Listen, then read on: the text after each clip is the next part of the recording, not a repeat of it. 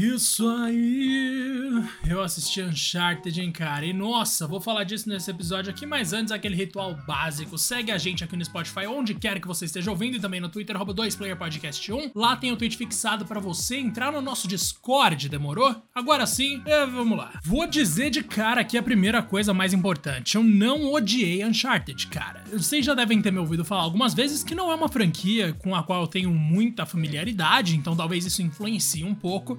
Mas digamos que tem muitas coisas no filme que me agradam. Por exemplo, a, mano, a química do Tom Holland com Mark Wahlberg eu achei uma coisa maravilhosa. Eu gosto muito dos dois, na real. Para quem não sabe, eu sou um grande fã de Ted, sim, aquele filme do ursinho que fala altas merdas e também do Tom Holland, porque eu curto até o Homem-Aranha dele, porque a evolução dele enquanto ator deu para acompanhar aí conforme o tempo passou. Lembro de uma breve participação dele num filme que os caras iam pra Amazônia, como é? Em, mano, como é? Tem alguma coisa a ver com procurar Eldorado, essas coisas. Que aí vem um maluco lá de Sons of Anarchy pra Amazônia e ele fica lá e pega doença e depois ele some. Nem lembro se ele pega doença, mas enfim, o Tom Holland aparece nesse filme. Cara, o Tom Holland tá legal como Nathan Drake. Ele ainda tem uns trejeitos, às vezes, de, de Peter Parker que você pensa, esse menino tá meio educado demais. Tudo bem que às vezes essa educação é um tanto usada para ludibriar as vítimas, digamos assim. Mas mesmo assim ainda fica aquele estranhamento de leve que você olha para ele, você acha ele meio polido demais para ser aquele cara mais malicioso que é o Nathan Drake dos jogos. Isso quer dizer que eu não acho que ele é o ator legal pro papel? De forma alguma. Foi justamente por ele ter esse jeito mais jovial, digamos assim, que o filme acabou seguindo por essa linha de ser uma história de origem. É um, nossa, um Nathan Drake muito mais novo.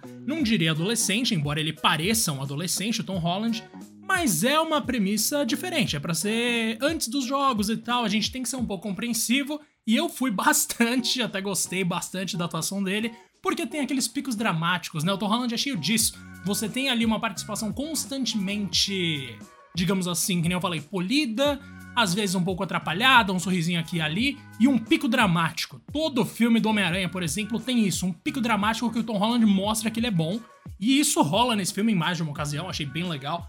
Mas digamos que tirando a relação Sully e Nathan Drake, que no caso são Mark Wahlberg e o nosso querido Tom Holland, respectivamente, não tem muita coisa ali que eu diria que salva. Por serem os dois personagens principais, é óbvio que isso tem um peso gigantesco. Sempre que eles estavam na cena ali, eu ficava, eu me divertia, cara. Não tem como falar que não. Tô ligado que a crítica, de forma geral, tá odiando o filme. Mas, cara, sempre que eles estavam juntos, eu tava curtindo o filme. O meu problema era quando entravam os antagonistas, o Antônio Bandeiras, que foi mega subaproveitado, a mina que fez aquela série da Netflix, mano, como é o nome? Sabrina, o Mundo Sombrio de Sabrina, que eu larguei depois da primeira temporada. Mano, não souberam usar ela direito também, fez, deram para ela o mesmo papel que ela já fazia na série da Sabrina. Tem uma outra mina lá que já é um pouco mais interessante, a Sofia Ali, que é o nome da atriz, eu não lembro o nome da personagem. Para vocês verem, né? Eu fiquei com mais com os nomes dos atores e atrizes na cabeça do que dos personagens. Isso diz muito sobre mim, em relação à minha relação com Uncharted, e sobre o filme que constrói personagens que você não consegue enxergar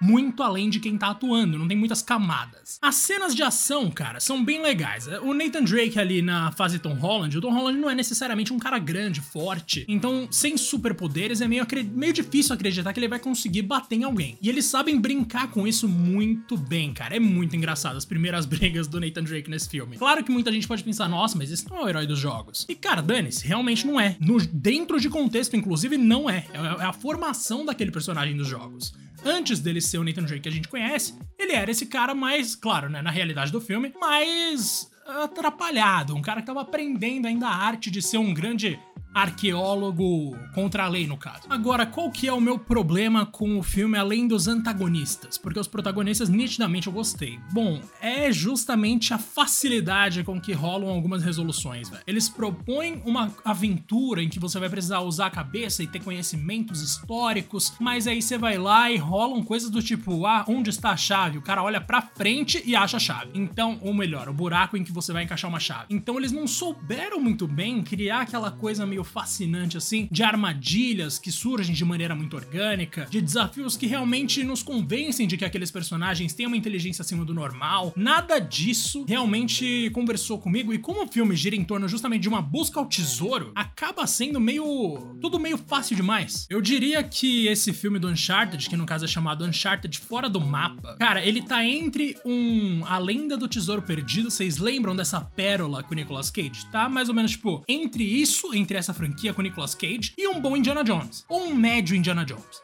porque realmente ainda falta muita coisa ali para realmente valer a pena assistir. Eu não diria que tá no mesmo nível de Tomb Raider, porque esse aí pelo menos não tem o pai da Lara Croft que surge falando umas groselhas que você pensa, mano, quem pensou nisso? Mas também não é a melhor adaptação de jogos de todos os tempos. Esse posto continua para mim com Mortal Kombat de 95. Eu agradeço demais aqui para todo mundo que acompanhou até o final. Se vocês gostam de perseguições e coisas que mexem com adrenalina, ver gente caindo de helicóptero, carro com paraquedas e pessoas que parecem parecem que vão se perder para sempre no mar. Se você gosta desse tipo de vibe, vai, vai em frente, mano. Assiste que é tranquilo. Mas se você acha que essa vai ser. Esse, essa vai ser aquela adaptação que muda completamente a nossa noção do que é uma adaptação de jogos, talvez essa não deva ser a sua esperança. Demorou? Não esquece também de avaliar o nosso podcast aqui no Spotify, porque, ah, sei lá, né, mano? Viu a nota aí, achei legal, mas acho que dá pra subir. E, claro, de entrar no nosso Discord por meio do link do Twitter lá na Tente Fixada, demorou? É isso, um abraço e até mais.